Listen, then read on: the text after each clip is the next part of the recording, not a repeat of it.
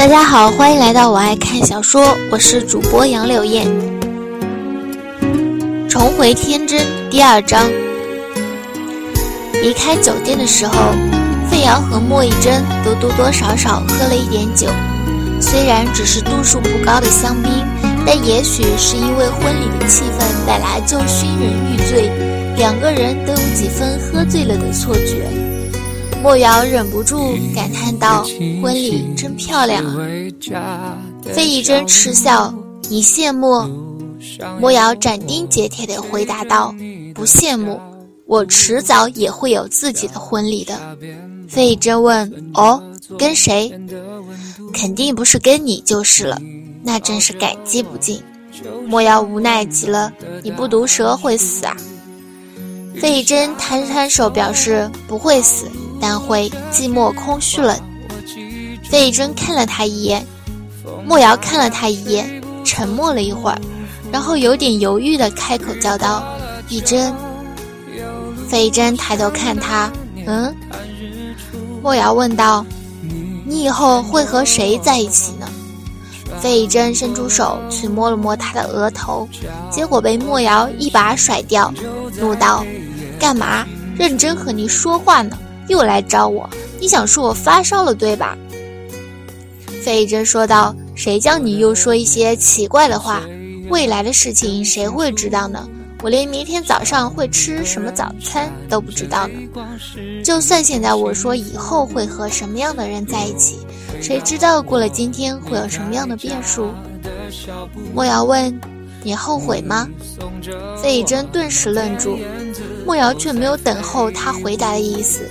只是自言自语的继续说道：“一真，我现在突然好后悔。”费一真道：“后悔什么？”莫瑶仿佛自己对自己述说一般的轻声呢喃道：“为什么十四岁的时候我没有早恋呢？为什么十六岁的时候我没有冲上去和学校最好看的男孩子告白呢？为什么十八岁的时候我没有义无反顾地带上钱包？”坐上前往北京的火车去参加北影的考试呢？费真吐槽道：“我以为你十六岁的时候里学校里最好看的男孩子是我。”莫瑶骂：“不要脸！”费真耸肩道：“我只是叙述事实。”莫瑶叹了一口气：“我只是遗憾。”费真想了想，开始正色对莫瑶说道：“如果十八岁的时候你坐上了前往北影的火车。”那么现在我们就不会一同站在这里。莫瑶辩解，但是也许我会有另一种活法。费玉珍双手插在口袋里，开口问他：“那么现在如果让你有一个重新来过的机会，你想要从什么时候开始重来？你想要换一种活法？什么样的活法才会让你觉得没有遗憾？”莫瑶想了很久。然后开口说道：“如果能够重来一次，我想要活得恣意奔放。”他转了一个圈，让小礼服的裙摆在膝盖上甩出一个漂亮的圆弧，然后说道：“大概五六年前吧，那时候穿越重生的故事刚刚流行起来，很多人写就喜欢写这样的故事寄到出版社。我当时看着，觉得真是美好的异想天开啊！”让整个人生重来一次，所有曾经的遗憾都可以获得弥补，所有不甘和痛苦都能获得疏解。后来看得多了，才逐渐领悟到：你看，写这些故事的人大多都是失败者，就算在写故事上，他们也是个失败者。精彩的人生从来不是蝇营狗苟计较而来。而精彩的故事也不是开多大金手指就能写好的。首先，你要有一颗想要活得精彩的心。一真，如果回到十四五岁，我就去早恋让父母头疼；如果回到十七岁，我就要把自己打扮得像个小妖女，然后吸引所有人的视线。我想学唱歌和跳舞，才不去读什么商业管理。我要做自己想做的事情，我会学得更勇敢一点，哪怕和所谓的现实作对，撞个头破血流，贫穷落魄如梵高，我都不会放弃。费玉珍听了，露出微微的笑意。放肆的生活吗？是啊，生活，而不仅仅是活着。费玉珍问道：“哪怕最后你甚至无法赚到生存所需的金钱？”莫瑶说道：“啊，当然是在不饿死自己的前提下。”他讪讪地补充了一句，然后抬头问费玉珍：“一珍，你呢？如果可以重活一次，你想要做些什么？”如果可以重活一次吗？费珍思考了一会儿，打算开口陈述下自己的想法，却不料莫瑶突然阻止了他，说道：“先不要说，跟我来。”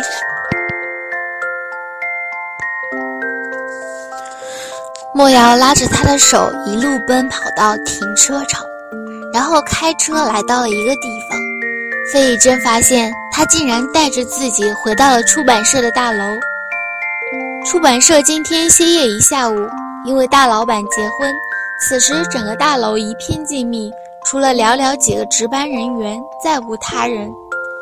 莫瑶拉着他来到自己的办公室，然后打开电脑，开启文档，开始做一个莫名其妙的调查表。重生调查表，重生穿越穿越丝，莫瑶小姐，一，如果人生可以重来。你最想回到几岁的时候？二，你最遗憾的事情是什么？发生在什么时候？十五个问题一一列上，然后莫瑶假公济私，用公司做宣传彩页的铜板纸打印出了这张表格，递给了费玉珍。现在这张表就是穿越重生司寄给你的重生调查表。费玉珍，把你的愿望填下去。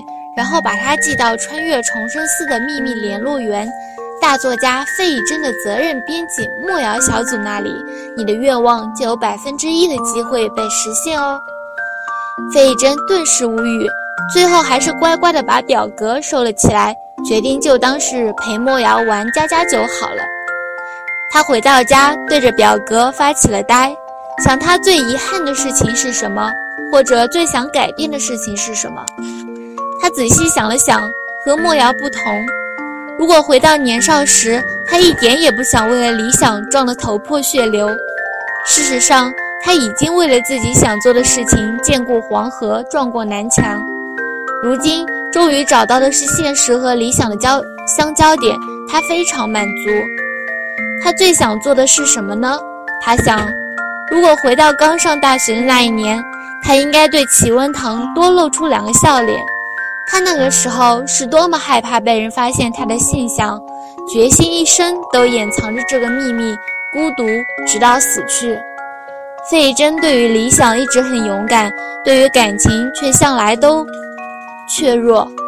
真的直男可以浑不在乎地和班上的腐女开玩笑，他却总是对着这样的玩笑做出不耐烦的样子，然后心惊胆战。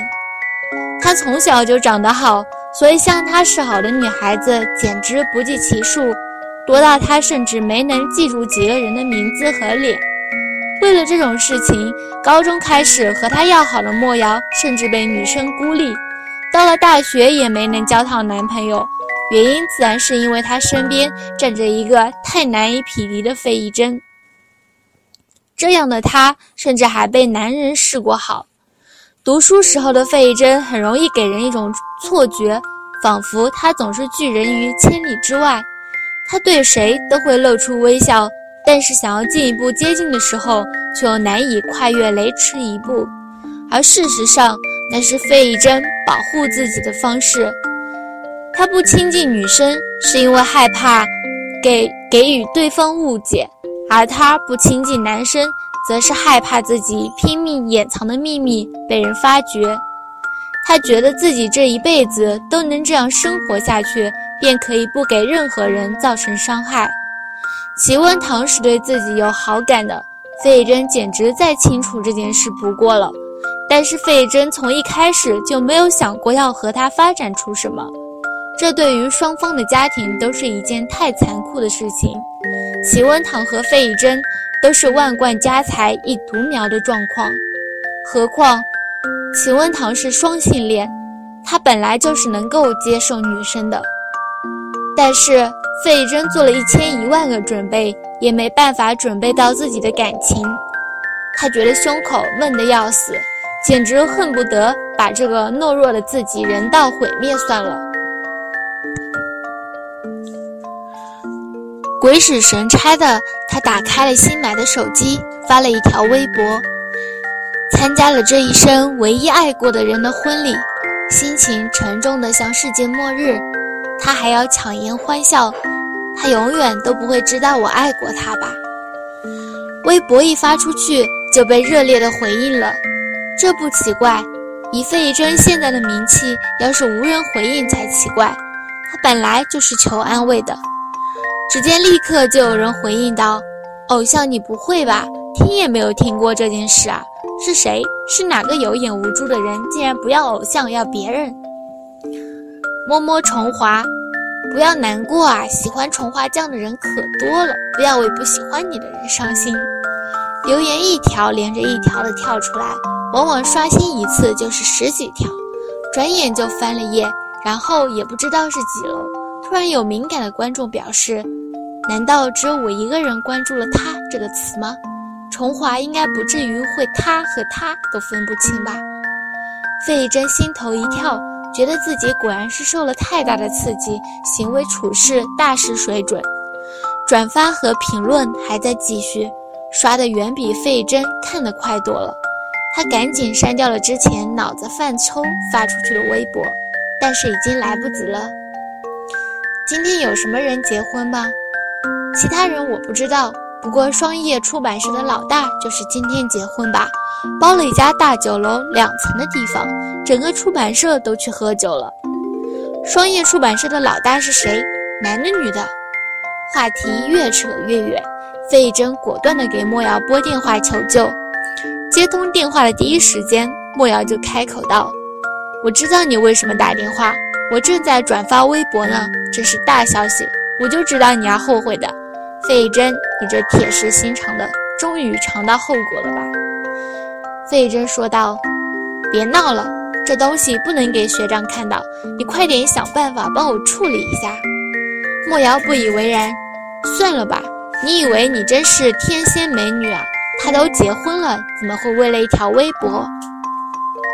费贞说道：“你不知道，总之这些东西不能让他看到，否则会出事的。我知道。”莫瑶停顿了一下，半晌，才悠悠地说道：“你知道，如果是这样，费贞，你的心也太狠了吧？”费贞说道：“瑶瑶。”莫瑶说道：“行了，我想办法帮你解决，记得你欠我一次。”费真轻轻地应了一声：“嗯。”莫瑶果然很快的就解决了事情，他用费贞的微博发了一条信息。谁用我的我的微博发些乱七八糟的信息，败坏我的名声？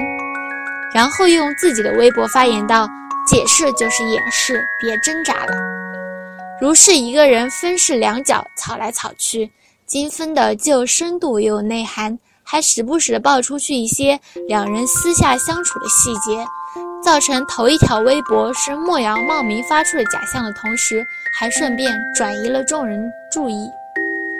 费贞看着事情的发展，刚松下一口气来，就接到了一个电话。座机上显示的是家里的电话号码。费贞奇怪父母怎么会在这个时间打电话给他，然后顺手接了起来。接了起来，结果一接起电话，就听到父亲的声音一本正经，在那边问道：“一真。”网上的那些话说的是真的吗？费贞浑身一震，问道：“什么话？就是关于你和齐家小子那个，嗯，搞同性恋的事情。”费贞立刻否认道：“不是，这个是瑶瑶胡闹出来的东西，根本没那回事。您不要信网上那些胡说八道的话，好吧？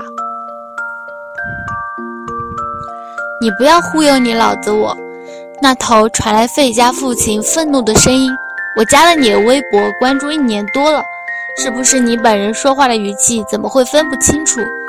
你真的和齐家那小子？”费真心头一抖，显然没想到自家父亲如此如此潮流。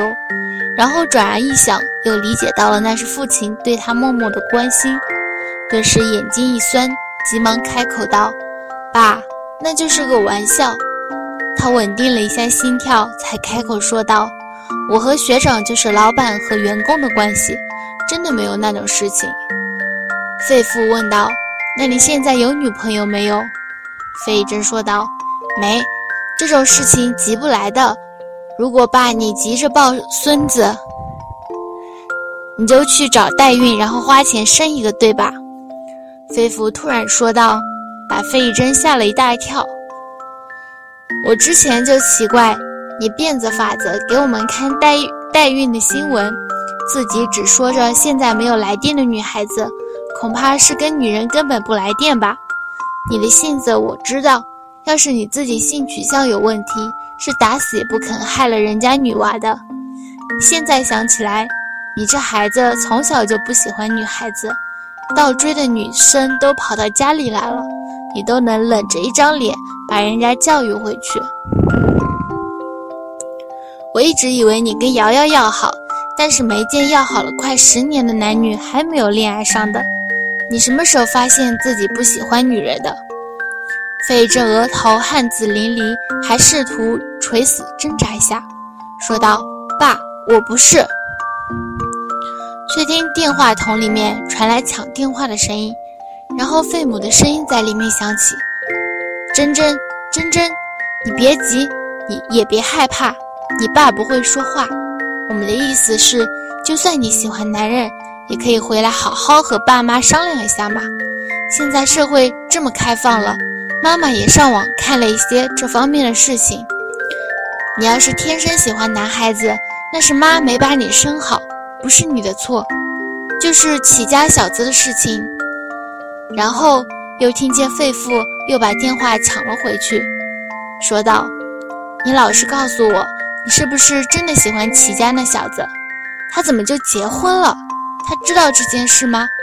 他是不是不接受你？”